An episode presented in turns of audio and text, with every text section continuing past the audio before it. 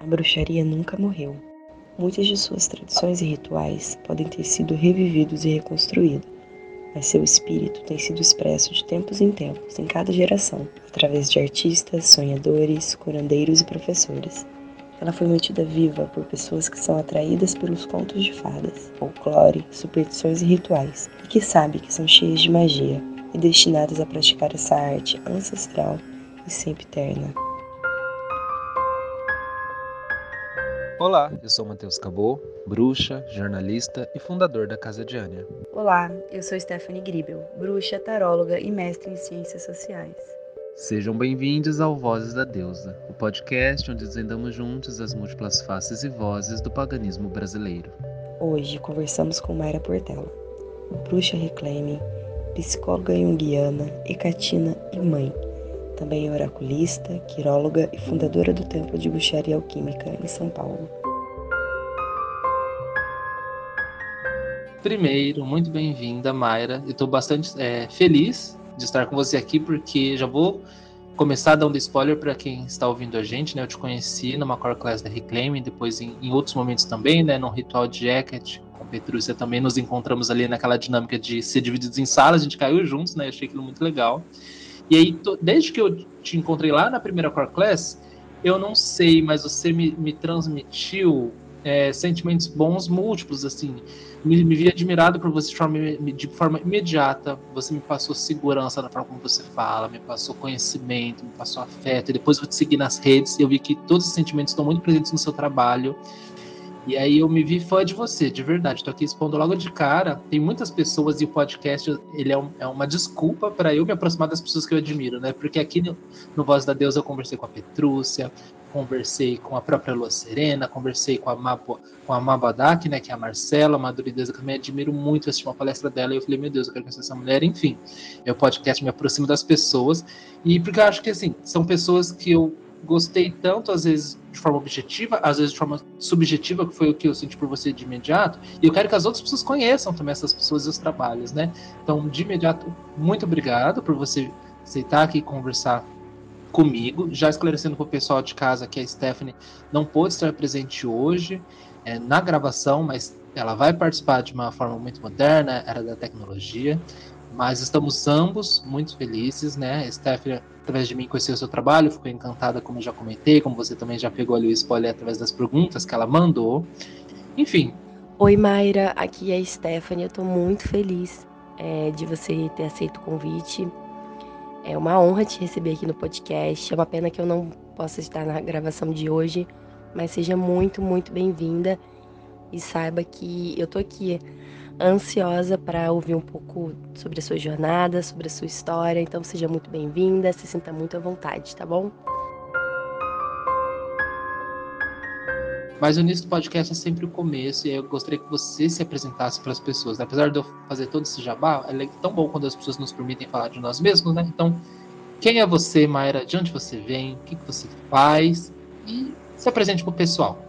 Eu sou uma bruxa alquímica, né? Acho que é uma das coisas que a gente pode conversar um pouquinho mais de como isso se construiu no meu caminho, né? Mas fez parte de um processo de construção dentro da bruxaria, junto com meu esposo e com um sistema que a gente construiu a partir daí. Sou uma bruxa reclaiming também, faço parte da comunidade Reclaiming Brasil como professora aluna. Também é uma, um marco assim muito forte para mim. Eu sou psicóloga junguiana, atuo na clínica, é, tenho uma conexão muito forte, inclusive, em atender muitas pessoas que também são praticantes de bruxaria, né? Que é uma coisa que foi acontecendo, não foi tão esperado, mas foi algo que foi fluindo, né? E que também é muito especial. Também sou mãe, sou coordenadora do Templo de Bruxaria Alquímica junto com meu esposo que é um espaço de cursos, rituais, treinamentos em bruxaria, em outras temáticas também. E acho que tá bom, né? acho que é isso.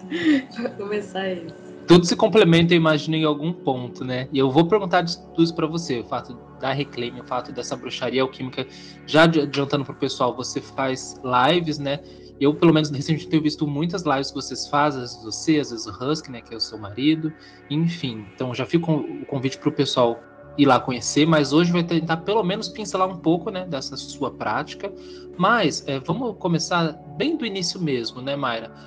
Onde que você nasceu e como que a magia, seja da forma como for, apareceu pela primeira vez na sua vida? Foi bem cedo.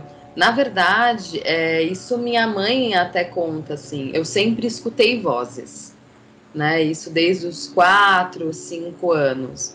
O que foi uma questão, assim, séria para minha família, né? Minha mãe é psicóloga também, então ela foi ela me enfiar em 500 terapia para tentar entender porque a menina ouvia as coisas, o que, que acontecia tal. E eu me sentia muito não pertencente ao mundo, muito fora, né? E com essa sensibilidade né, muito forte. Com 7, 8 anos, teve uma viagem de família que alugaram uma casa no interior de São Paulo. E aí eu tava brincando e eu encontrei um tarô no bar da casa. E aí eu perguntei para minha mãe, e minha mãe ela é levemente simpatizante, assim, uma pessoa bem consciente, bem, minha mãe me ajuda muito. E aí ela falou que jogavam para ler a sorte, destino e tal. Eu falei, ué, isso aí eu sei fazer. Me deu um negócio assim. E aí eu chamei uns primos, comecei a jogar as cartas, falar o que vinha na minha cabeça ali. Que anos isso. mais ou menos isso? Qual idade? Olha, eu tô com 32, foi com 7, 8. Faz muito tempo já. Eu comecei para valer em 2000 a praticar. Também criança, né? Eu comecei. Que aí depois disso aquilo me marcou muito, o tarô. Tanto que eu roubei o tarô, eu tenho ele até hoje. É, não teve jeito. Levei comigo, assim. E comecei, na época, aqueles computador grandão, assim, a dar uns Google, tentar ali encontrar alguma coisa, né? Eu sempre fui bem ligeira e eu e até grande, assim, rápida para minha fase, né? E aí, depois disso, eu achei na Lenda Lenda, comecei a frequentar a Lenda Lenda. A Lenda Lenda foi um lugar, assim, que, tipo, um clássico, anos né? 2000, é, um casco de encontros e, e, possibilidades, né? E aí eu encontrei aquele tarô das bruxas antigo, que é muito bonito, que eu perdi, até recomprei recentemente, que eu perdi na mudança de casa. E aí era um tarô que era tarô das bruxas, e no tarô falava um pouco de bruxaria. E aí eu me identifiquei, falei, eu não sou estranha, eu sou bruxa, eu sou isso aqui. É isso que eu vim fazer. E aquilo foi muito importante para mim, porque eu tenho uma característica de personalidade, né? De ser rápida nas coisas. Eu vou atrás, eu já estou estudando, eu já estou fazendo, já está acontecendo. Né? Ares com ascendente leão. E aí eu fui atrás, né? E aí eu encontrei dentro de um site de Wicca um grupo que fazia rituais de Wicca no Parque Ibirapuera, nos anos 2000. E aí nisso eu fiz amizade lá com umas pessoas que iam se encontrar no portão X lá para ir no ritual, a uma da tarde. Você e devia ser pré-adolescente, né? 2000. Eu tinha 11 anos, 12. E aí era, era um Ostara, era um equinócio de primavera. E aí eu me apaixonei. Falei, meu, é isso que eu sou, é isso que eu vou fazer. Deu briga em casa, meu pai foi me buscar doidão. Era isso que eu ia perguntar. Foi. Muito jovem, né? Então, a minha mãe apoiou muito, meu pai estranhou, mas depois apoiou. Uhum. Mas para ele é um pouco mais confuso esse negócio, assim. Até hoje eu vejo que. Mas ele super apoia, né? Tudo certo. Mas foi mais desafiador por temperamento dele, que é um homem muito concreto. Minha mãe Sua já. casa era religiosa ou não? Sua família? Então, é um negócio esquisito. Meu pai e minha mãe são portugueses. E os dois se conheceram no Brasil. A minha família era uma família toda católica, de Portugal. Mas eles são meio mais descolados do que as outras pessoas da família. Uhum. Né? Então, meu pai é um cara muito artístico, músico, pinta, né? Minha mãe psicóloga, tinha uma sensibilidade a mais, assim, um, um certo uma certa simpatia por astrologia, algumas coisinhas de esoterismo, espiritismo. E ela estava preocupada comigo, né? Porque ela sabia que eu era diferente, essa que é a real. Uhum. E aí, quando ela viu que eu me identifiquei com as pessoas, o que, que começou a acontecer, né? Bom, como toda pessoa que precisa de um lugar social para ter vontade de estar no mundo, né? E para uma criança isso é muito importante, porque você está desenvolvendo a sua personalidade frente ao mundo, né? E me deu um lugar, e eu agarrei esse lugar. Agarrei esse lugar, assim. E isso me deu uma força de me tornar mais extrovertida, que hoje não parece, mas eu não sou tão extrovertida quanto eu pareço, né? Então isso me deu muita força, me ajudou muito a constituir quem eu era mesmo. E ela apoiou E terapeutas, psicólogos, todo mundo falou, minha menina tá melhor, tipo. E aí eu já comecei a chutar pau da barraca, já lia tarô no recreio, já juntava umas moedas, já comprava umas revistas, já É comecei... legal porque você começou pelo, pela prática oracular e a bruxaria ela veio através do próprio baralho, né? Você encontrou um baralho assim no seu caminho pela, entre aspas, coincidência, depois um baralho que te levou à palavra bruxaria, que te levou à internet, que te levou a um grupo que te levou à sua fé. Né? Mas é. de imediato, o que, eu fiquei, o que eu fiquei me questionando é porque a bruxaria ela pode ser interpretada de muitas formas, né? Muitas pessoas levam um caminho sacerdotal muito religioso, outros pelo caminho da prática, do ofício, e às vezes o tarot tá mais nesse canto do ofício mesmo, né? E aí, de, quando você se depara lá com, com aquele círculo que faz os rituais, e aí você é introduzido esses conceitos de divindade, enfim, conceitos mais de fé mesmo, nunca lhe causou dúvida, pelo contrário, te trouxe acolhimento, te trouxe certeza, e aí você ainda estava num, numa pré-adolescência, que é quando a gente se molda mesmo, né? Eu me identifico muito quando você fala, porque eu encontrei a bruxaria por acaso também, eu adoro contar essa história, abri uma caixa, tinham livros, enfim, descobri a bruxaria assim, de forma muito inesperada, e foi nessa fase dos 12 anos também. E eu percebi que eu me moldei enquanto pessoa dos 12 aos 18, entre aspas, ali, e que a bruxaria ela moldou a minha personalidade, o que eu acredito, que eu penso, como eu voto, às vezes até como eu me alimento, enfim. Com você também foi dessa maneira? E depois a ideia dos deuses também, né? Não só a sua personalidade, depois a sua fé, como ela vai se moldando nisso. Porque eu sei que você é Catina, depois quero saber como Hecate também entra nesse seu caminho. Pode ficar livre para falar desse desenvolvimento todo, né? Se formar pessoa, se formar bruxa, se formar uma pessoa de fé. Olha, é, a bruxaria sem dúvida é uma das pedras fundamentais da minha personalidade. Assim, isso não, não tenho o que falar. Mas a questão do ofício e do sacerdócio é uma questão grande para mim, porque eu me identifico muito com ambas. Uhum na real. E eu fui descobrindo isso, né? Como eu comecei na Wicca, é, isso me trouxe desafios também. Porque o que, que aconteceu? Eu tinha muita fome de saber, de pesquisa, de querer ir atrás. Então, para mim, foi muito difícil, tão nova, me fechar numa religião com exigências e ir. E Sim. outro ponto, eu era uma pré-adolescente metida. Então, assim, eu queria ser iniciada, eu queria. Eu tinha 14 anos, meu, sabe? Então, vergonha na cara, não ia dar, sabe? Assim, não ia estar tá rolando, né? Então, teve um pouco disso também. De eu falar, putz, eu não vou conseguir, tipo, pertencer do jeito que essas pessoas pertencem aqui, né? E eu tenho dúvidas, eu quero conhecer outras coisas, eu quero ver, mas eu mantive a base, sabás, esbás isso é uma característica que sempre foi legal minha, assim, eu acho que como bruxa, de ter uma certa disciplina mesmo, assim, hum. com a prática. Então eu pratiquei muito. E pratiquei até isso não fazer mais tanto sentido na minha prática. Vamos dizer assim, eu fiz Sim. até gastar, assim. E nisso eu comecei a buscar no ocultismo, alta magia, telema, alquimia. Uhum. Então, nessa fase mais de adolescência, eu fiquei até uns 14, mais na Wicca, 15, acho que por aí. Depois começou a vir essa coisa do ocultismo muito forte, né? E da leitura de mão. A leitura de mão veio para mim com 15, 14 anos, um pouco depois, e também foi um negócio muito avassalador para mim, assim. O tarô ele já me trazia é, que eu tinha uma sensibilidade por oráculo, que era um caminho importante e tudo. Mas a mão, eu acesso muito mais rápido por algum motivo.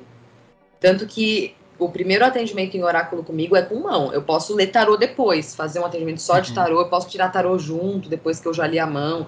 Mas eu, eu preciso ver a mão de quem eu atendo. Isso para mim é muito relevante, assim, é muito importante. Porque parece que é um jeito que é muito rápido de eu saber quem é essa pessoa. E se eu sei quem é essa pessoa, a energia dela, para onde que vai, eu me sinto mais apropriada para trazer qualquer conselho, qualquer coisa, qualquer direcionamento, qualquer previsão. Então ela foi uma chave assim muito forte. Ela também veio do nada, porque eu era a trevozinha da escola, eu era a bruxa trevozinha já. E minha identificação com Hecate também, é, com ela em si, não era tão é, profunda, talvez. Até porque eu não tinha nem condição, era muito menina. Mas, mas... você já tinha o nome de Hecate ali te rodeando nessa fase tão jovem. Total, porque eu achei que a deusa tríplice da Wicca era Hecate, bem no comecinho. Então, com 11 anos, assim, bem pequenininha, eu achei que era Hecate. Então, hum. eu tive um pequeno período que eu achei que a Wicca cultuava Hecate. Uhum. Eu achei isso uma confusão engraçada, né, porque foi acontecendo. Mais tarde que eu fui ver as distinções, que a coisa da donzela amanhecer é mais moderno, né, depois que eu fui vendo, mas naquele momento não. Então, o primeiro ritual que eu fiz sozinha eu fiz para Hecate. E isso com 11 anos. Só que ela eu não. Tinha uma prática hecatina ali. Então, e foi muito natural, assim. Mas não chegou a fixar. Aí eu comecei a cultuá-la no 13 de agosto, por muitos anos. Sempre fazia o 13 de agosto com ela, mas ainda não estava centralizada na minha prática. Mas algumas divindades foram me chamando mais atenção, como Nix, as Moiras, Hecate, e aí ficava muito claro que Grécia, né? Sim. E que submundo. Ai, amo. Isso nunca teve como, assim. Mas Hecate foi central, centralizou mesmo quando eu engravidei. A coisa rolou, assim. E eu, Quantos anos tem o Razi? Quatro. Então, há quatro anos atrás que Hecate mergulhou em você, digamos. Isso. Foi um pouco mais gradual. Eu acho que a três que realmente está centrada, a prática mais disciplinada, do jeito que a gente tem hoje, ou mais próximo, porque eu e o Husky a gente muda muito e a gente retoca, até é um problema nosso, porque fica muita coisa em aberto. Eu até falei para ele, falei, não, vamos pegar essa sequência de ritual que a gente construir, vamos fechar. Acabou, é assim o ritual, porque senão a gente vai fazer de novo e começa, ai, mas estou sentindo isso, foi neto aquilo. E aí nunca tem uma base. Se for acrescentar, acrescenta, mas dá a base como pronta, porque senão dá uma sensação de que não conclui, né? Mas a gente tem essa característica. Então, há três anos ela centralizou, por exemplo, a gente trabalha com ela todo Dayton, né? Então, toda Lua Negra para ela, todos os festivais ecatinos, né? Então, já tem esses anos mas ela veio e eu sinto que teve uma presença muito forte no processo da minha gravidez. Inclusive a minha doula, que também foi minha aluna, que também é membro do clã, né? Também é Catina. Então eu acho que ela deu um jeito de estar comigo nessa hora liminar, que é o parto, porque o parto é uma paulada. É um negócio que é intenso demais, assim. Eu fiz questão de passar pelo parto, assim. Eu, eu fiz tive um parto normal, esperei todo o processo da maneira mais natural que eu consegui, né? A doula ficou lá comigo, então eu fui mais por esse caminho, assim. E aí depois disso ela foi se aproximando cada vez mais, né? Não, não tenho o que falar.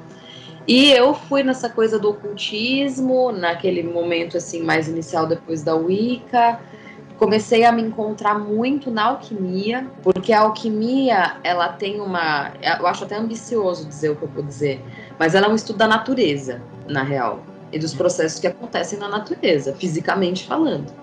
Então, natureza tem em todos os lugares do mundo. E isso traz uma certa é, neutralidade na linguagem da alquimia, que é muito interessante para você estudar qualquer coisa ligada tanto ao ponto de vista físico, de fato, tanto que ela vai gerar química e tudo, quanto para você pensar a partir dela qualquer panteão, qualquer sistema mágico. Você pode ter a alquimia como um estudo complementar que aprofunda o seu olhar para aquilo, na verdade. Só que ela se enraiza em diferentes locais, e, e esses locais têm suas sabedorias, né, têm as suas religiosidades, seus folclores, isso influencia diretamente. Então a gente tem trabalhado muito por exemplo, agora, com um processo de rituais que é de Saturno até o Sol. E a gente trabalha com os planetas, né? Eu montei até altares planetários no templo, porque é um processo longo esse que eu quero fazer de alguma forma. Eu quero fazer bem aos pouquinhos, devagar, e arrumando meus altarzinhos, meus feiticinhos, meus bibelô, todas as coisinhas dos planetas. E aí, uma hora eu vou abrir esse novo processo aí. E esse processo, né, ele é baseado num tratado alquímico de influência helênica. Então, uhum. no altar lunar eu estou com uma Artemis hoje, né? E essa coisa do helenismo tem estado muito presente, né? Mas ela veio nesse momento. Eu estudei bastante telema uma época, adolescente também, e mantinha os rituais de bruxaria, até que em determinado momento eu juntei com umas amigas para fazer um grupo para praticar bruxaria. Algumas pessoas tinham uma influência mais de magia cerimonial, e foi nesse grupo que começou a nascer o que viria a ser a bruxaria alquímica, que foi em 2009. Eu tenho algumas características que desde 2009 são as mesmas, mas muita coisa vem mudando, né? Foram nove anos ali de estudos, experimentos, vivências mil. Eu quero, não quero perder um ponto que você falou lá no início sobre a sua sensibilidade que vem desde a infância, né? O fato de ouvir voz ainda criança, logo depois contato com o touro tão cedo, o fato das mãos. Como que você lida com tudo isso? Como que você lidava naquela fase tão é, infantil? Como está hoje? O que desenvolveu, né? Junto aos estudos que aí você veio fazendo ao longo dos anos, né? Como que é o seu contato com, com essa sensibilidade? Eram espíritos da natureza, sempre. Por isso que foi muito fácil olhar um negócio de bruxaria e falar, é isso aqui. Porque eram comprar, todas né? forças né? da natureza e femininas vozes femininas, não tinha voz masculina. Eu fui começar a ouvir vozes masculinas um pouquinho mais velha. Criança ainda, mas mais velha. Tipo, 10, 11 anos. Agora, do que eu tenho memória, por exemplo, de 7, 8, eu não lembro de vozes masculinas. Então acabavam sendo, né, a coisa da deusa, na época fez muito sentido, de fato.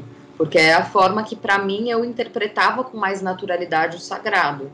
Né? Hoje eu entendo também assim, porque eu acho que gênero não é uma coisa para mim, aliás, nesse sentido, né? Se era voz masculina, se era voz feminina, mas eu acho que para minha cabeça de criança era um jeito daqueles espíritos se apresentarem que ia ser melhor, de alguma forma. E eu sabia que eu era filha da noite, que eram os espíritos da noite que, que era o negócio. E eu não tinha medo, não.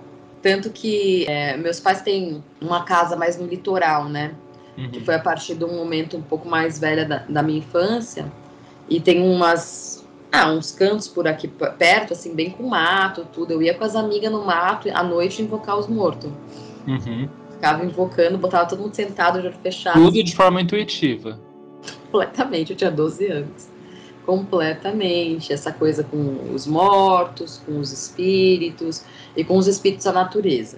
Uhum. Que acho que é um ponto que também a coisa do povo fada, do sangue de fada, Sim. é uma coisa também que sempre teve um pouco rodeando, assim, de algum jeito. A minha sensibilidade, ela mudou em alguns aspectos. Hoje eu ouço muito menos do que eu ouvia. Acho que é uma coisa que você deve ouvir aqui muito, né? Bem, a pessoa ficar um pouquinho mais velha, dá uma. Porque a criança é muito mágica. Muito, né? né? O nosso self jovem lá em cima. Exato, é muito poderoso. Então é muito difícil a gente se manter com uma mesma potência que a gente tem criança, porque realmente, assim, até mesmo acompanhando né, o meu filho, é um negócio que é impressionante. A relação deles com os elementais, com, com a natureza, né, com a intuição, é muito lindo de ver. Então, menos, mas é audição. Então, normalmente, quando eu tenho trabalho, por exemplo, com espelho negro, que é um trabalho que eu gosto muito de fazer, uhum. com Hecate principalmente, o portal mais abre para eu ouvir do que às vezes para eu ver. Às vezes eu até vejo alguma coisa e tal, uhum. mas muitas vezes eu entro em transe e começo a ouvir, e nem sei mais muito bem o que, que eu tô vendo, nem nada assim. E aí são as vozes que que vêm e que vão traçando. Mas quando eu era criança, eu acho que o jeito que eu dei de organizar isso, mas isso é bem pequenininha, tanto que eu uhum. lembro mais ou menos. Eu tenho um pouco as histórias de, da minha mãe, da família e tal. Eu pegava as vozes e soprava elas dentro de conchas em forma de caracol. Tinha que ser as em forma de caracol. E hoje eu ainda, eu repito, eu pego minha receita antiga, eu faço. Você vai lá Uma em prática que você manteve. É. E aí eu punha que nem telefone, que é uma coisa bem de criança, né? Eu usava de telefone, até porque é aquelas conchas que você ouve o mar tal. Uhum. E aí ficava com, tentando conversar com as vozes, né? Nossa, é muito bonito esse relato, né? Porque as crianças têm muito poder, muita sabedoria. A, a gente da bruxaria muitas vezes fala que a gente quer sempre fazer um retorno para casa, né? Um retorno para nossa criança, um retorno para esse lugar onde a gente habitava quase que como um outro espaço, né? Porque a gente é tão ensinado ao longo do tempo e, e podado, enfim, moldado e coisas mil, né? Que é quase que uma nostalgia que acho que nunca passa, né? A gente sempre quer voltar para aquele estágio. É uma outra relação com o mundo, eu acho, né? Uma relação muito tátil, muito lúdica, né? E, e esse encanto ele não, não se perde. Acho que a bruxaria é sempre um resgate desse outro lugar, né? De ver o mundo. E aí hoje, né, a gente viu essa, esse caldeirão de conhecimentos que foi surgindo no seu caminho, coisas ficaram, coisas saíram. Hoje, quem é a bruxa Mayra? Eu acho que tem um elemento que é bem importante, que foi quando, de fato, né, o, o Husky veio trabalhar junto comigo. Ele começou como meu aluno E ele já tinha um estudo de alquimia, uma tendência. Meu esposo é físico, foi professor de laboratório, tudo isso existe. E ele começou a estudar espagiria também. Eu já estudava alquimia, mas muito no, num lugar mais simbólico, mais interno, até porque boa parte dos trabalhos do Jung são de alquimia. Então, uhum. isso também acabou me chamando a atenção quando eu fui para a faculdade. E aí, nisso, a gente foi lapidando e trabalhando esses símbolos. E muitas coisas que eu canalizei no começo, em 2009, ele começou também a lapidar e a perceber similaridades. Então, algumas tabelas de, de relação que a gente usa em relação a símbolos, processos alquímicos, energias relacionadas, né? Então, a gente usa, por exemplo, o nosso processo, e esse processo eu faço hoje, por isso que eu já estou entrando, tá? Esse processo está rolando hoje. Problemas. Que é o treinamento em bruxaria alquímica, né? Ele é um treinamento, ele foi recebido mais ou menos desse jeito lá em 2009 já, e aí a gente foi lapidando, organizando e recebendo aliados também alquímicos. É quase como se a gente estivesse fazendo bruxaria, uhum. com uma influência sem dúvida moderna, de elementos ocultistas e tal. E a, os seres, né, os aliados, os símbolos alquímicos, eles foram chegando. Então, o Azov, né, o clã da, o nosso nome do nosso clã, né, é, é clã das bruxas de Azov. Isso que eu ia perguntar, Mayra, o clã é separado do templo? São a mesma coisa? Não, são funcionalidades distintas é que o templo recebe trabalhos além do clã. Então uhum. a gente já recebeu rituais. O templo é o espaço de fato. É, é o templo mesmo. Uhum. E o clã é o grupo que passa por esse treinamento de bruxaria alquímica com a gente, né? E algumas pessoas já estão com a gente há bastante tempo, inclusive, né? E finalizando o processo, próximo dos processos iniciáticos deles. Então, na verdade, a gente tem esse treinamento. Ele é grande, a gente foi até tentando dar uma enxugada nas coisas, assim. E aí tem uma série de processos mágicos, trans, meditações, é, liturgias. E esse formato, ele acontece. A gente normalmente tem um, um, curso que é um preparatório com base de conhecimento, um pouco de bases de práticas também que a gente faz. E depois a gente começa a entrar nos mistérios dos elementos. Uhum. A, na alquimia, a gente trabalha com sete elementos. Isso eu já vi lá no seu Instagram, pessoal, vai seguir. Porque isso talvez seja uma das coisas mais características. E algumas tradições de bruxaria eu sei que trabalham, né, como a Reclaiming, né, a Fere também, com em cima e embaixo, que para mim já é já me traz familiaridade, porque é, é muito meu já, muito da minha prática pensar esses lugares, né? E para nós, né, o, o embaixo seria o enxofre, o em cima seria o mercúrio e o centro seria o sal. O sal é um, é um exemplo de finalização de algum processo. Finalização de um processo profundo de transformação. Nascer é um exemplo, né? Um símbolo, um símbolo possível de sal. A pedra filosofal é um sal, é uma pedra, é uma coagulação, né? Vira, vira um uhum. cristal, né? Uma cristalização, né? O corpo é uma cristalização, né? Não tinha corpo na barriga da mamãe e de repente tem um corpo, né? É uma coagulação, é uma coagulátil, né, que a gente faz. E então o sal, ele acaba sendo esse sétimo elemento como resultado. O resultado do seu feitiço, o resultado do seu processo de desenvolvimento, tem muito disso. E os resultados eles são encarnados. Porque não adianta você fazer um ritual para ficar ser uma pessoa mais tranquila e não ser uma pessoa mais tranquila. Deu errado. Uhum. Algo está acontecendo, precisa ser e precisa ver. E não que não possa dar errado eu acho que, que o erro é muito interessante, inclusive, magicamente falando, para a gente pensar, aprofundar a reflexão, mas a magia volta e muda mundos, né? Eu acho que isso é super relevante. Então, esse treinamento, a gente tem algumas turmas no meio, tem uma turma no meio, uma turma mais finalizando ali no enxofre, mais ou menos por ali. E te, vou começar provavelmente logo mais mais um, um, grupo de treinamento, assim. E aí vou me desdobrando para trabalhar com eles. A gente trabalha bastante com as forças da natureza, aí dentro de cada elemento tem os mistérios dos signos e as operações alquímicas dos símbolos e as correlações da natureza. Então, a casa das labaredas, a casa do sol, a casa dos raios e aí isso traz linguagens de uma certa maneira bem neutras, bem ligadas à natureza e aos processos. E cada grupo muitas vezes traz sensação de trabalhar com Deus que tem a ver com aquilo. Então, a gente tem a casa de Sagitário como uma casa ligada à forja, à energia dos raios. A gente trabalhou no último grupo com Hefesto. Então, às vezes, a gente faz coisas assim, ou fica mais no neutro mesmo. Esse trabalho com, com as divindades não é próprio da alquimia. Como um todo, não, porque ela é, ela é mundial, né? Então vai ter cada região, nesse sentido, até um pouco como. A bruxaria tradicional traz um pouco isso. A bruxaria tradicional de tal lugar da Inglaterra. Uhum. A alquimia acaba tendo um pouco isso. Mas a gente recebe influência muito forte da alquimia do Paracelso, que é a alquimia espagírica. Dentro dessa alquimia, a gente pode sim receber diversos conhecimentos, né? A própria alquimia lanchitendrina tem uma influência grega. Então, no caso do nosso recorte, acaba fazendo mais sentido sim. E alguns dos tratados que a gente usa, né, para estudar, para pensar, né, esses símbolos, esses aliados, recorrem a simbolismos helênicos também.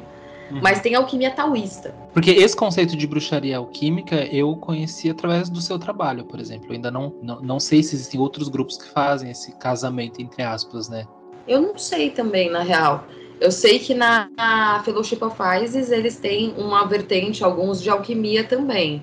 Uhum. Mas eu não sei muito como é que funciona, assim. Mas eu não lembro de nenhum lugar que tenha exatamente esse olhar, não. É, para muitos grupos a alquimia é um dos conhecimentos que vão ali compor algumas práticas, mas, mas, no seu caso ele é estruturante mesmo, né? Ele é estruturante, porque ele é, ele é o que guia a jornada que a gente faz.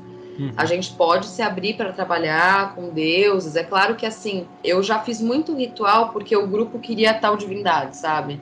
Uhum. Hoje eu tendo a não fazer mais. Eu faço rituais para divindades que eu conheço, que eu trabalho e cultuo. Se o, alguém, né, um aluno, quer cultuar outras divindades, eu apoio, eu ajudo, eu indico um grupo de amigos para estudar, falo, pode uhum. trazer seu ritual para o tempo, eu participo, acho lindo, mas não conduzo. Porque não, não faz parte da minha prática, né? E a gente começa, como você falou, a ter que cortar algumas coisas conforme você vai vendo, pô, é isso que eu quero fazer, então eu preciso aprofundar, né? É o preço. E eu pago feliz para poder aprofundar o meu trabalho, assim. Mas tem pessoas no templo trabalham com outros panteões. E não tem problema nenhum, eu acho, eu acho ótimo. as práticas individuais de cada um do templo. É, fazer parte de outros lugares, eu acho que isso Legal. enriquece. Acho que isso daí cresce as pessoas mesmo, assim. É que como a, eu te falei, como a alquimia tem uma certa neutralidade no trabalho, Verdade. então ele é muito tranquilo, até para eles mesmos verem quais práticas eles querem levar para os deuses que eles estão trabalhando, para o tipo de prática que eles estão fazendo. Tenho alunos que são mais do ofício, não são muito devocionais, também tenho. E tudo bem também. Mas para finalizar esse bloco meio que da, da, cronologia, né, da sua história, você comentou que o Husky, que é o seu esposo, né? Você comentou que ele foi um dos seus primeiros alunos. Você, ele foi em busca de você para aprender o que, qual, o que aula você dava? Como que foi de fato essa parte, né, de você começar a dar aula e ele chegar? Foi muito louco, na verdade, assim, a gente estava num, num, num boteco na Augusta, sei lá, 12 anos atrás, com um grupo de amigos, ele olhou e falou assim: Você é bruxa? Eu falei: Sou. E você não é? Aí ele ficou assim e tal. A gente começou a conversar. Eu falei: Vou treinar você, vou te dar aula. E aí uhum. ele falou: Como assim? Mas aula do quê? Eu falei: Ué, vou te dar aula de bruxaria. E aí ele ficou meio aqui, meio aqui. Ele falou: ah, Mas eu gosto de anjo, eu gosto de cabalo. Eu falei: Ué, maravilhoso, vamos estudar isso junto. Porque dentro do, da ideia do templo, a gente trabalha com anjos, caídos e nem tanto. Uhum. Eu falo, mas a gente trabalha, né? E eu tenho muito carinho pelos anjos caídos. E eles me ajudaram e orientaram muito do que eu recebi, inclusive, sobre o, o templo e, e, o processo, né? E aí ele topou. E aí a gente começou a fazer esse trabalho com um grupo na época, acho que isso foi o quê? 2012, é por aí.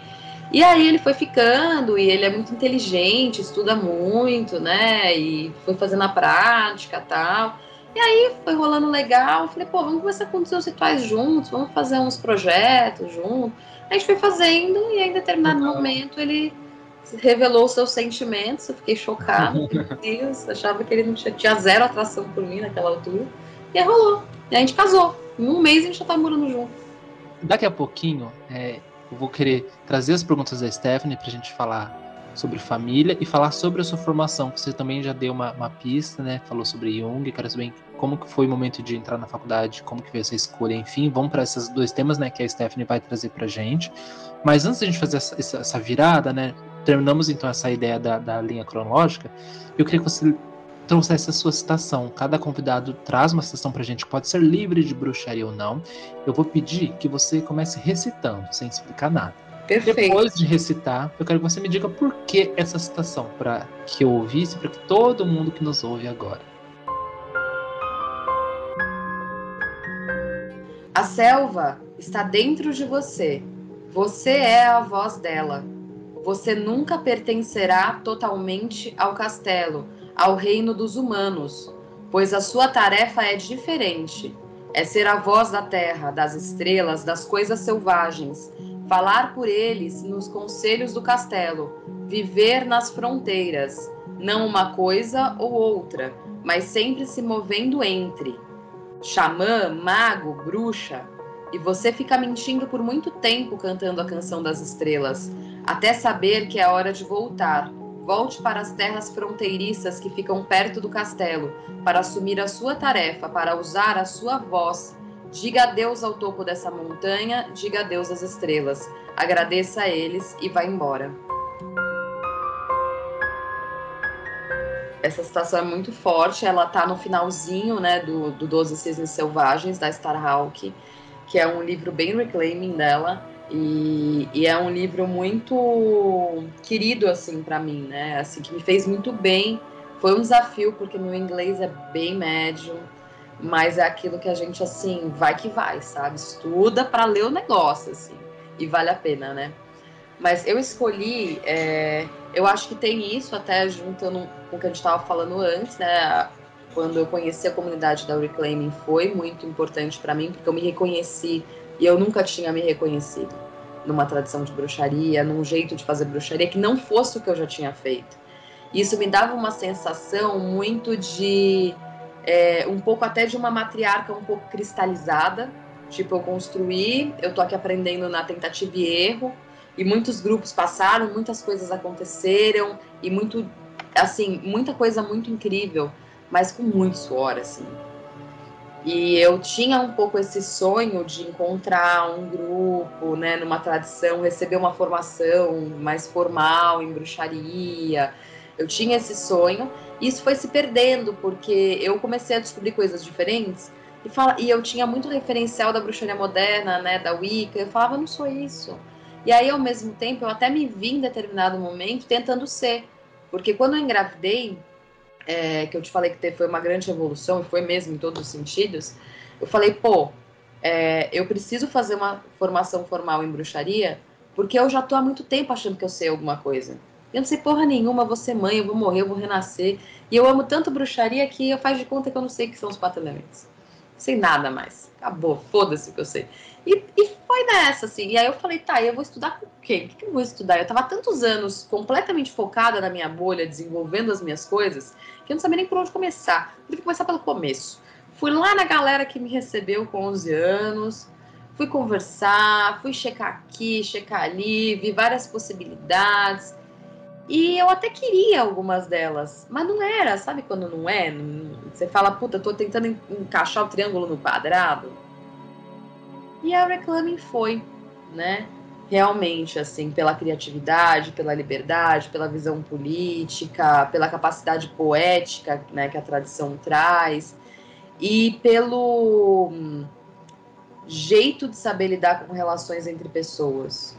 Isso é, é uma das coisas talvez mais finas para mim. Então, foi muito importante para mim, aí eu me enraizei lá, né?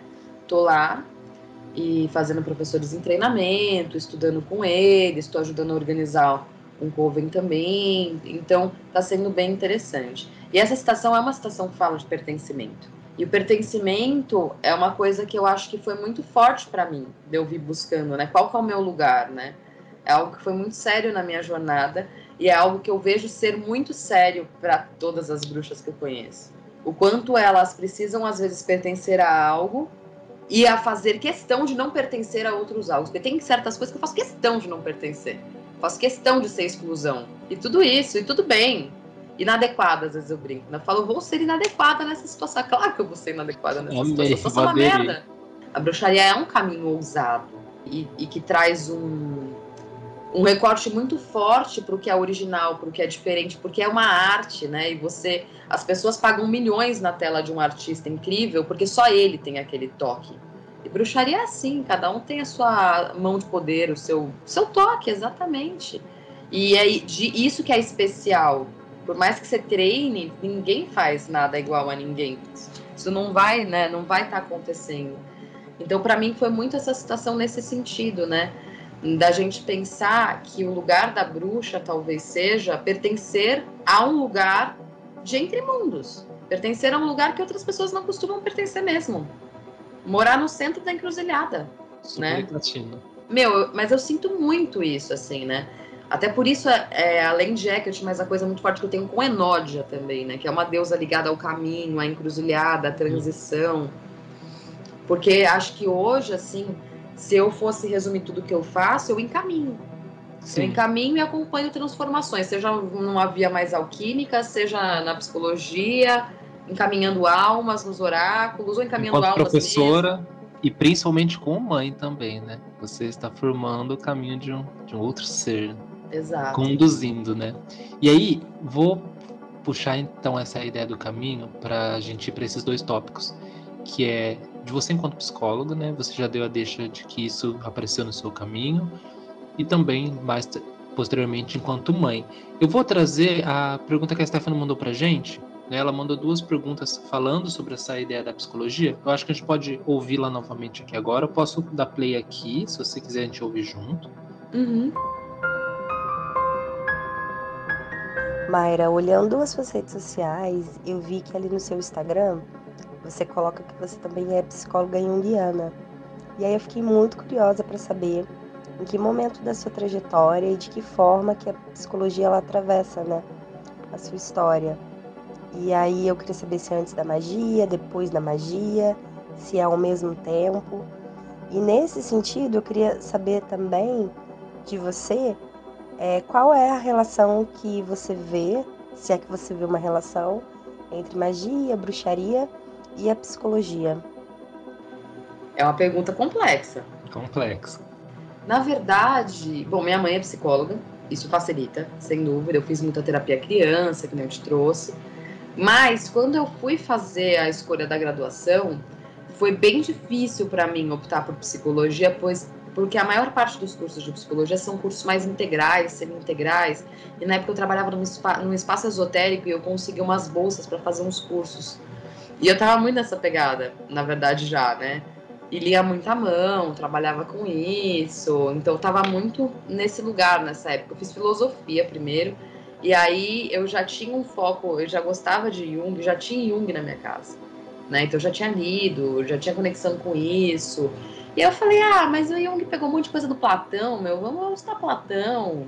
Platão é bom, e é doido, né? Porque hoje, às vezes, a gente pega uns neoplatônicos por causa de Hecate, é uma loucura a vida. Mas, enfim, é, fui um pouco nesse caminho, fiquei dois anos nesse caminho, falei, não, não tenho jeito para ser filósofa, as pessoas são diferentes de mim, não é bem assim e tal. Falei, ah, eu vou, vou assumir que eu quero ser psicóloga, vou transferir. Aí transferi. Consegui a transferência, fui fazer psicologia, fazer psicologia com 20 anos, 21, alguma coisa assim. Já sabia muito do que eu Já queria. era bruxa há muito tempo, né? Nessa altura. Já, já. Não, eu fiquei chocada que eu tinha que fazer estágio de manhã e ficar lá tarde e noite. Eu lia a mão no, no, no- atrás da faculdade ali, sabe? No meio da faculdade, ficava lá, o povo via, que eu tava com a tenda aberta. E aí ia, ficava fazendo um dinheirinho. Não, já era completamente nesse, nesse lugar, assim, eu já era bem exótica, no mínimo, para o ambiente acadêmico. E, e causei bastante, inclusive, na época lá, assim, né? Baguncei bastante por lá. Mas a coisa da psicologia junguiana, né? Ela é muito forte em mim, eu gosto muito, eu estudo bastante. Mas eu acho muito cuidadoso relacionar psicologia com bruxaria, porque eu acho que a bruxaria perde muito, né? E, e são lugares que precisam ter.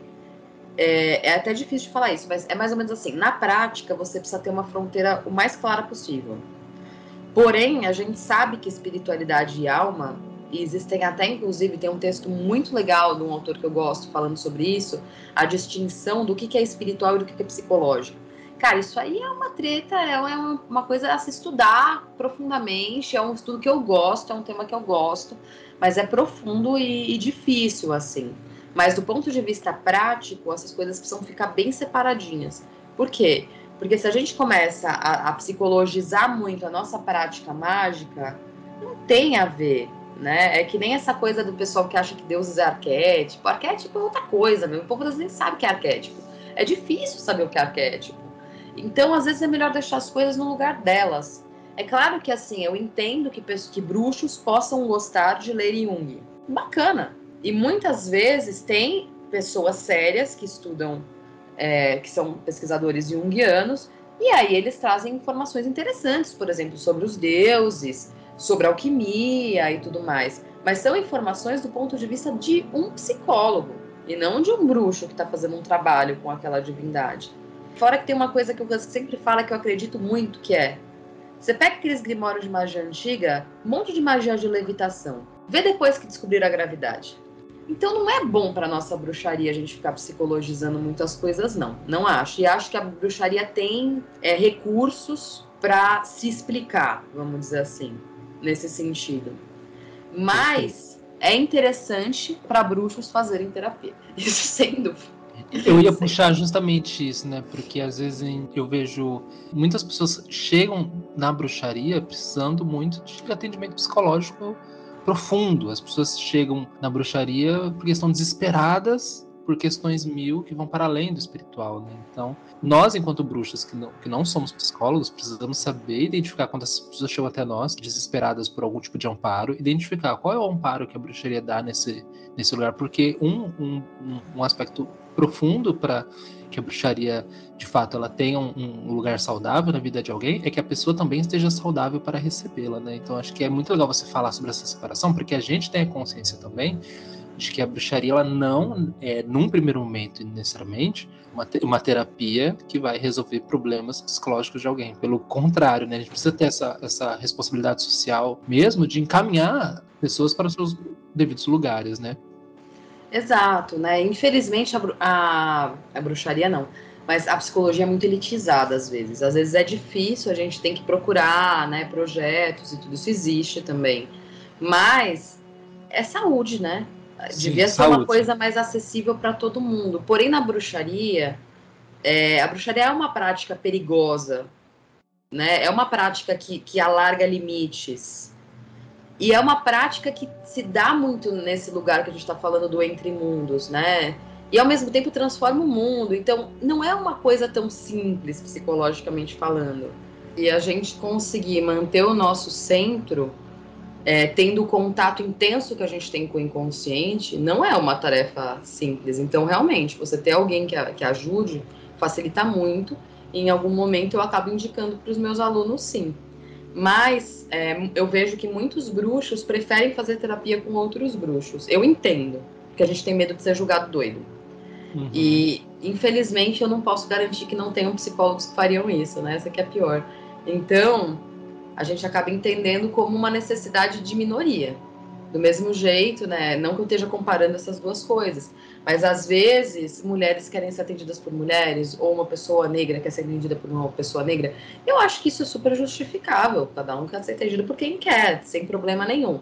Então eu recebo bastante paciente é, bruxa e tento ali separar, né?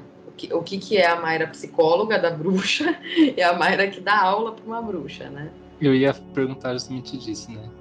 A Mayra psicóloga e a Mayra bruxa essa divisão, né? Ela, ela existe. Ela existe. Mayra, uma outra coisa que eu fiquei muito curiosa foi que eu vi que você também é oraculista, né? E aí é muito interessante isso de você ser psicóloga, ser oraculista. E aí eu queria saber se a sua experiência enquanto psicóloga, estudante de psicologia, se elas te ajudam também no trabalho de oraculista ou se você mantém as duas coisas separadas. Eu queria saber um pouquinho como que se dá essa relação quando você está atendendo alguém, dando uma consulta e tal. Tudo separado. É, eu tenho a clínica, né? E a clínica é, é um trabalho de acompanhamento do processo de transformação da pessoa e de transformar a linguagem da pessoa numa linguagem mais psicológica para que ela consiga falar sobre o que ela vive, de fato. Uhum. E não viver numa superficialidade e às vezes internamente está num processo super complicado, a custas de uma normalidade, né? A prática de bruxaria, os treinamentos, ali eu tô dando aula, tô passando, né, instruções, ensinando ferramentas, rituais tal. E o oráculo eu vejo como uma prática muito onde os deuses falam através. Eu tenho estudo, sem dúvida. Então, a leitura de mão, apesar dela ter vindo muito do além para mim mesmo, eu sistematizei, eu estudei. Ela é uma astrologia muito aplicada, de alguma maneira, uma astrologia física. Então, eu tenho muitos princípios próximos. Fui construindo ao longo dos anos meu atendimento já com a carinha que ele tem. Mas ele é um lugar onde quem prioritariamente fala sou eu eu deixo de falar se acontece isso que você acabou de falar. Por acaso a pessoa está com uma necessidade psicológica enorme, na real, o que ela queria fazer é te contar um caos por 20 minutos, 30, e você fala, claro, você fez certo, agiu bem, tá tudo certo, e vai ficar tudo bem. Às vezes é isso que a pessoa quer. Várias vezes, na real, né? Então, eu tento dividir do tipo, eu não deixo a pessoa falar muito no começo para eu poder passar a minha mensagem oracular mesmo e aí depois, se mais no final do, atendimento a pessoa quiser contar o caos, fazer 30 perguntas, fazer tudo isso, faz. Mas eu já li a mão. Assim, pelo menos o que eu senti sendo o principal. E eu acho que às vezes você trazer muito a psicologia pro oráculo também pode ser ruim. Por quê? Porque a gente tira um pouco esse lugar do oráculo como neutro e como um portador de mensagens dos deuses, para uhum. fazer aconselhamento. E aconselhamento eu acho que até é uma função sacerdotal, principalmente para quem está em comunidade, eu acho que isso faz sentido. Mas eu acho cuidadoso, porque às vezes o que você tem para trazer precisa vir de um lugar neutro até para a pessoa botar mais fé no que você está falando. E você abrir a, aquela possibilidade da pessoa entender que você está falando uma coisa que é muito importante. Você não está fazendo aconselhamento. Você está realmente olhando, tirando um véu. Está desvelando algo ali. Então eu acho importante. E a minha via intuitiva mais poderosa é a fala. Então eu não gosto de escrever, eu não gosto de nada dessa história. Eu, eu ponho a pessoa que nem a gente está aqui e falo. Pego a mão dela e fico falando, falando e aviso ela: olha, eu falo muito, se você quiser interromper, você interrompe, senão eu vou ficar falando. Né? E aí a coisa vai, vai tomando o seu caminho. E na terapia a gente faz ao contrário, a gente escuta. Genial. Eu ia até perguntar se você acha que o que você aprende enquanto psicóloga te ajuda em ferramentas na hora de interpretar o que a pessoa te traz, mas é outra dinâmica, né? O escutar e o falar. Exato, porque por mais que eu não seja uma psicóloga tão muda, você precisa ouvir com muita atenção o que a pessoa está te falando, para você poder até virar para ela e falar: peraí, então você está me dizendo que você fez isso aqui por causa daquilo lá?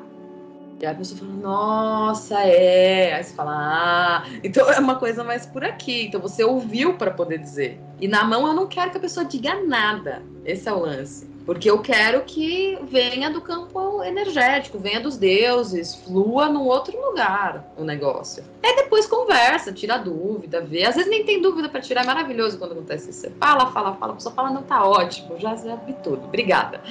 Tá bom, eu faço um, até eu tiro um conselho no tarô, sabe, só para dar graça. Ah, o tarô ele é uma prática acessória, no caso, na, na, na, na sua experiência enquanto oraculista. No primeiro atendimento, sim. Porque uhum. esse primeiro é, tem algumas questões da leitura de mão que me dão muita é, informação sobre quem é a criatura na minha frente. Então, temperamento, que a gente vê pelos elementos, regências né, mais de missão de vida. A Kira é muito legal nessa profundidade que ela tem. E ela me dá um pouco como é que a pessoa está direcionando a energia dela, assim, nos campos também. Então, eu consigo mapear, é quase que uma, uma xerox, assim, uma um ultrassom astral, sei lá. E, e aí eu consigo ter um mapa do que está acontecendo geral e de quem é aquela pessoa para eu poder jogar em cima. Mas na real, dependendo do tipo de pergunta que a pessoa traz, às vezes eu já fico, mesmo nessa sessão, metade no tarô. E tem gente que quer voltar muito rápido. E eu, em leitura de mão, eu não leio rápido. Eu espero seis meses para ler de novo. Então, se a pessoa quer ser atendida por mim em menos tempo, eu vou ler tarô. Tarô, pedra, espelho, às vezes até eu dou uma ousada mas porque a, o processo das linhas é demorado em questão de ter algumas pequenas mudanças e tal, então não dá para forçar ali. Então eu, aí eu vou para outros outros oráculos, outras cartas, até que tem uma hoje uma rede grande assim de simbólicas que às vezes eu recorro, mas o tarô talvez seja a mais central mesmo assim, uhum. fora a leitura de mão. Mayra, a gente está chegando quase ali em uma hora de conversa e eu estou super impressionado porque eu comentei lá atrás. Eu falei, olha, às vezes passa, e passa mesmo, né? Porque acho que só quando a gente vai externalizar, a gente percebe às vezes quanta bagagem a gente tem, ou quantas experiências já teve, quantas coisas já viveu, enfim, né? Então, eu pelo menos eu fico super encantado. Acho que quem também está ouvindo também estará. Mas acho que a gente pode caminhar para uma finalização com uma temática que eu acho que é muito bonita, que é falar sobre família, sobre maternidade. E a Stephanie também trouxe para a gente uma pergunta nesse sentido. É, Mayra, vendo um pouquinho de você, eu fiquei muito curiosa para saber também como que é para você essa relação entre a bruxaria e a maternidade, né? Eu vi que você é mãe e aí você é bruxa e aí a gente tem muito forte a presença né, de uma face da deusa que também é mãe dentro de muitos mitos e tudo mais. E aí eu queria saber como que você vivencia essa experiência, sabe? De ser bruxa e de ser mãe. E o que, que você vê de particular especial nisso? Não, é bem legal. E acho que tem vários aspectos, né? Eu sempre quis ser mãe. Eu queria até ter mais de um, isso já mudou. Agora não quero, não. Quero escrever livro, quero ter muitos alunos, então acho que tá bom só o raso.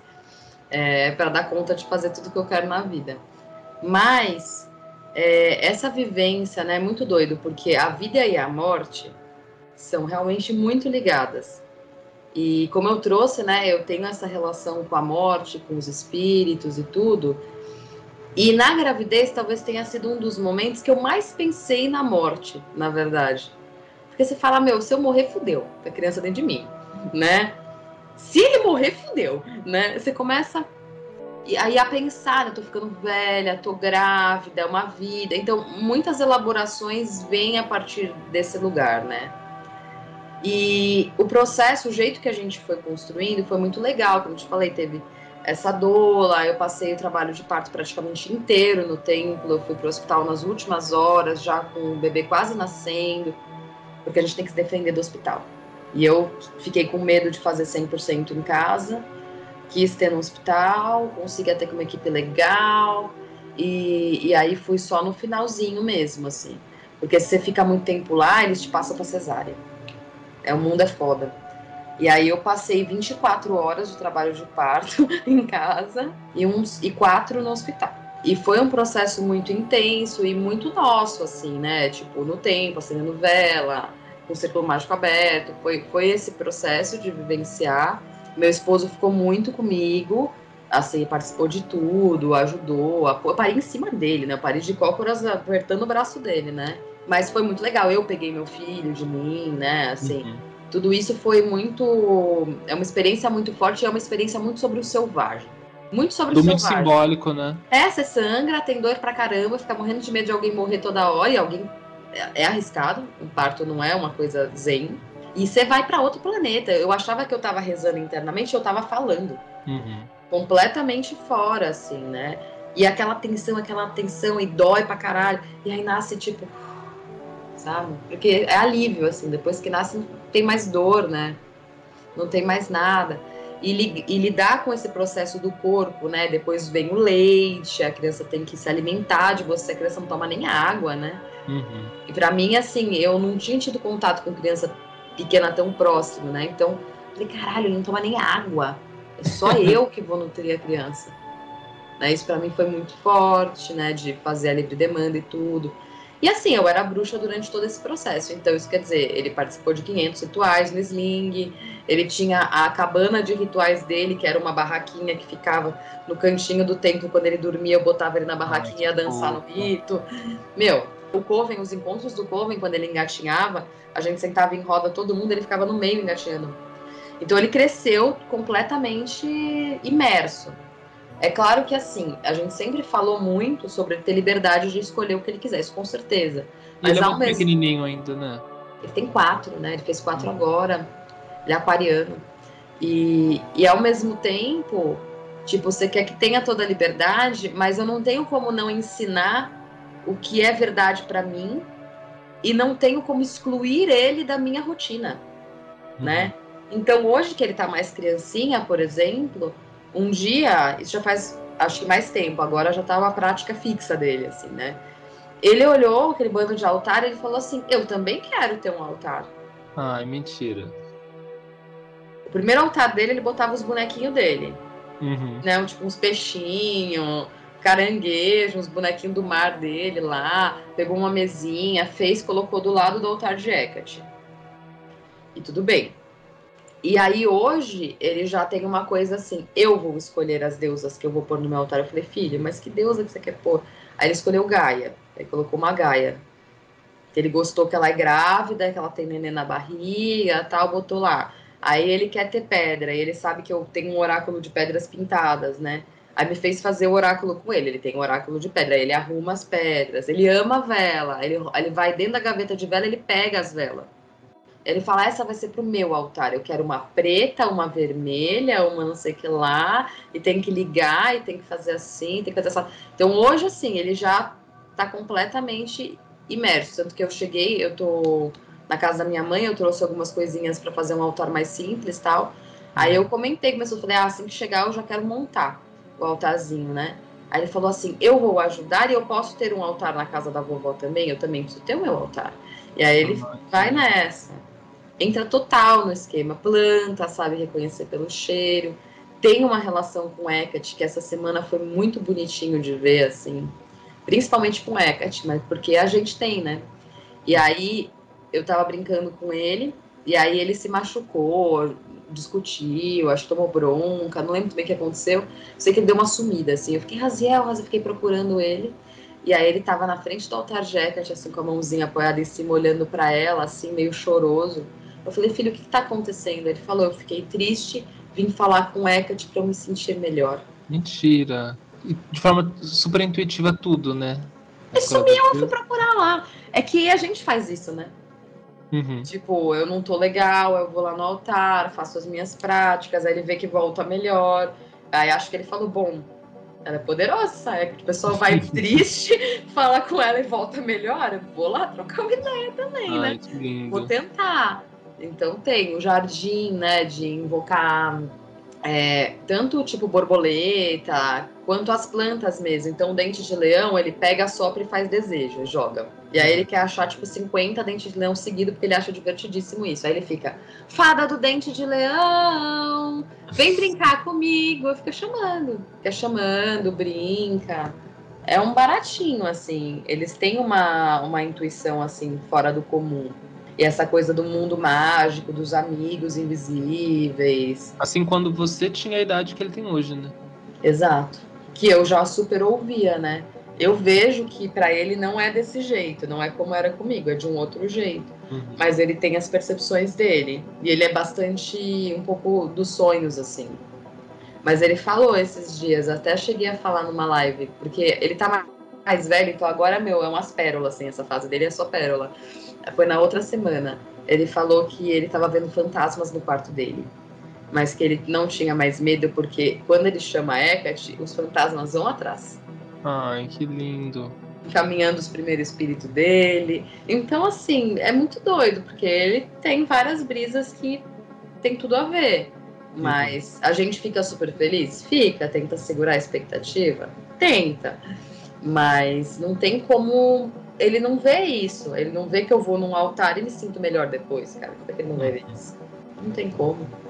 E quando você olha para sua família, né? Porque não é só você e seu, e seu filho, é você, seu filho, seu esposo, todos nesse ambiente de muita magia, né?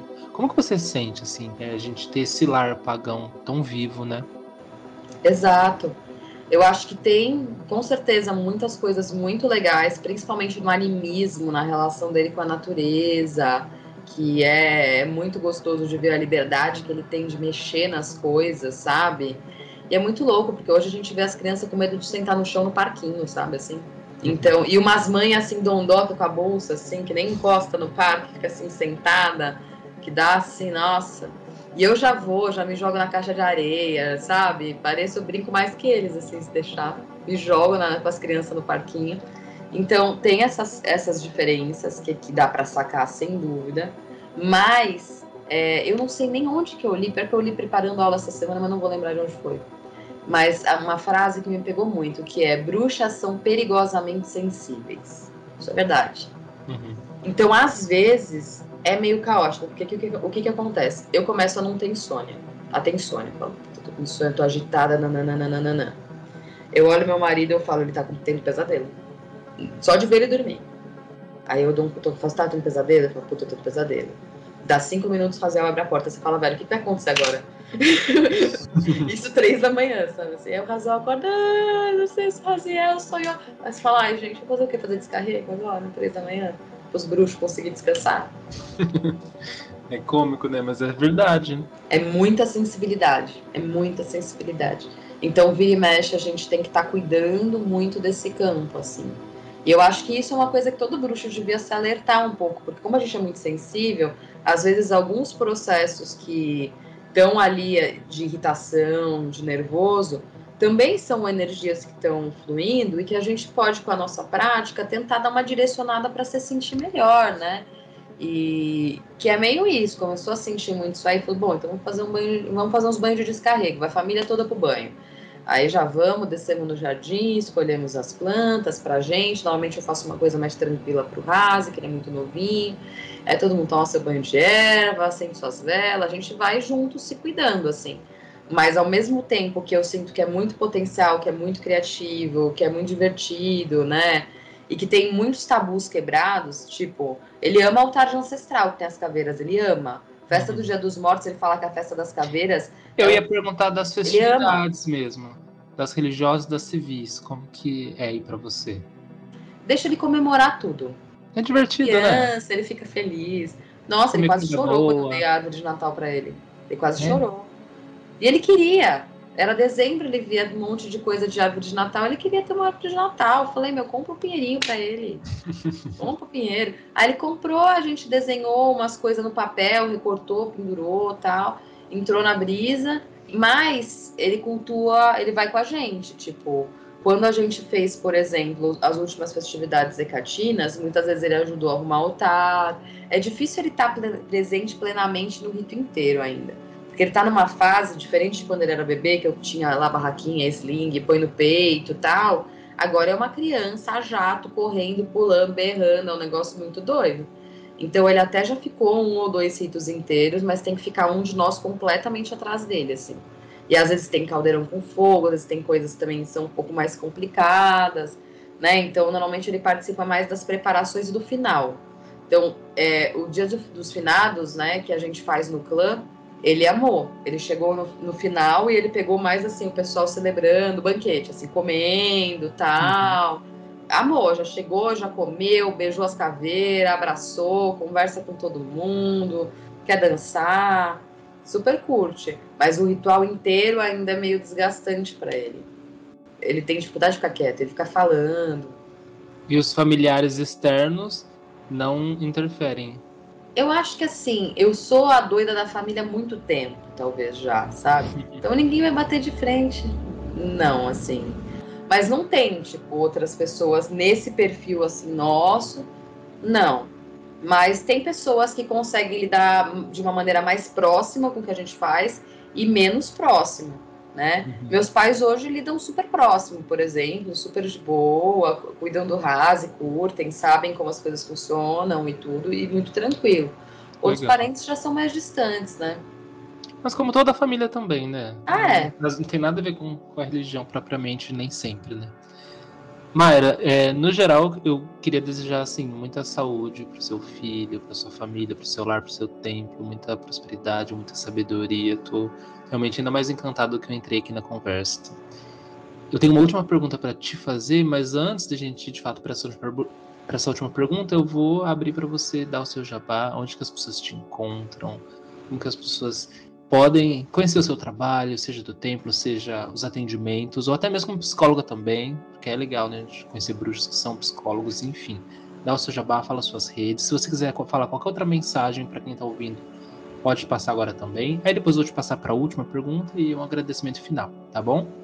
Tá ótimo. Olha, para encontrar mais informações do templo, tem o Instagram do templo. Por lá a gente vai lançando os cursos.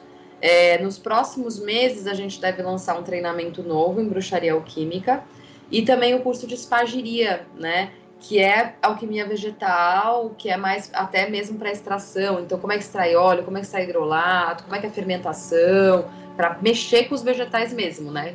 Que é com o husky.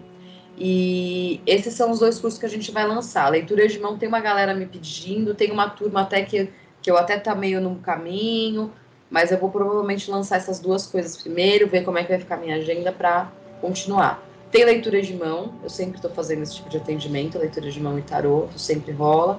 E a psicoterapia também. Normalmente eu tenho pouco horário, às vezes eu tenho que fazer umas ginásticas, mas está rolando. Os Instagrams são o arroba templo.bruxariaalquímica e o Enodian Witch, que é o meu Instagram e o Instagram do templo, que é por lá que a gente vai avisando todo mundo, né? O templo, ele tá para reinaugurar, né? O templo é em São Paulo. A ideia da gente reinaugurar é a gente retomar com os trabalhos presenciais, com, claro, uma redução de quantidade de pessoas, só gente vacinada, tudo isso aí. Mas a gente vai reinaugurar e provavelmente vai ter um ritual de Hecate aí na reinauguração, de Hecate Farmaqueia, que é a nossa patrona aí.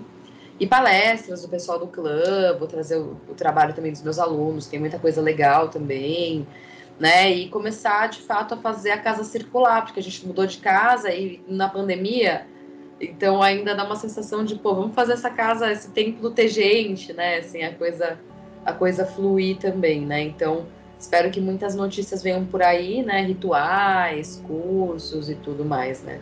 Tô nessa fase de preparar tudo isso.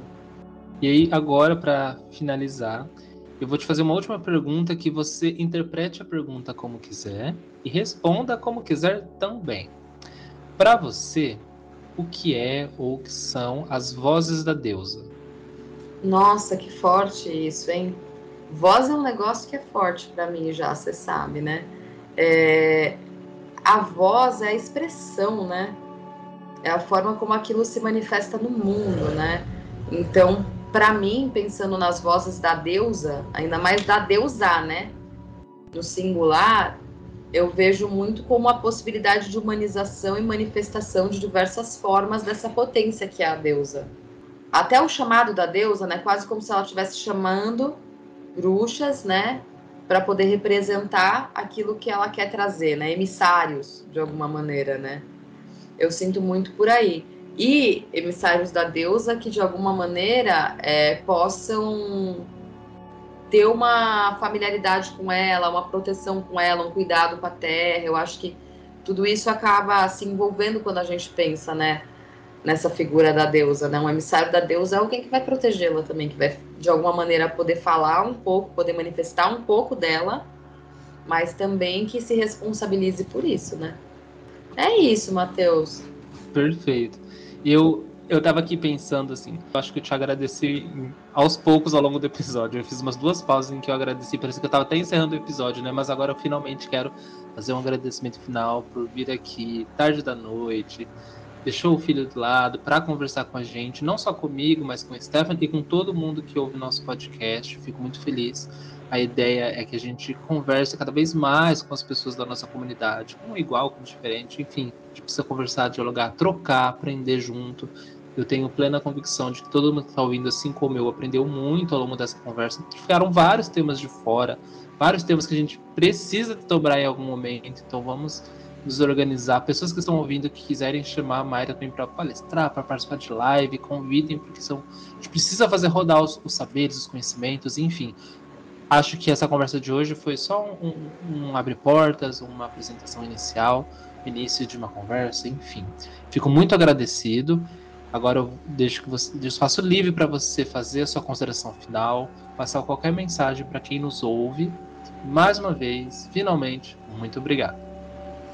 Queria muito te agradecer, Matheus, dizer que eu já, já conhecia o podcast e já tinha até falado, falado, pô, Matheus, podia me chamar. E aí foi muito doido que você me chamou, porque eu pensei isso há muito pouco tempo. Então eu fiquei muito feliz, fiquei muito honrada. Sinto uma conexão muito legal com você. Acho que a gente ainda vai fazer umas coisas interessantes por aí, nas, nas nossas bruxarias aí. E fiquei muito feliz de participar. Adorei participar, foi muito gostoso. E espero que a gente possa ter mais conversas aí dessas. Quando quiser, me chame. Eu também te chamo para a gente poder prosseguir aí tanta coisa que a gente tem aí para conversar. Agradecemos a você que chegou até o final desse episódio. Que possamos juntos fazer ecoar a magia. Vozes da Deusa é uma produção Casa de Ania. acesse o nosso site casadiania.com.br.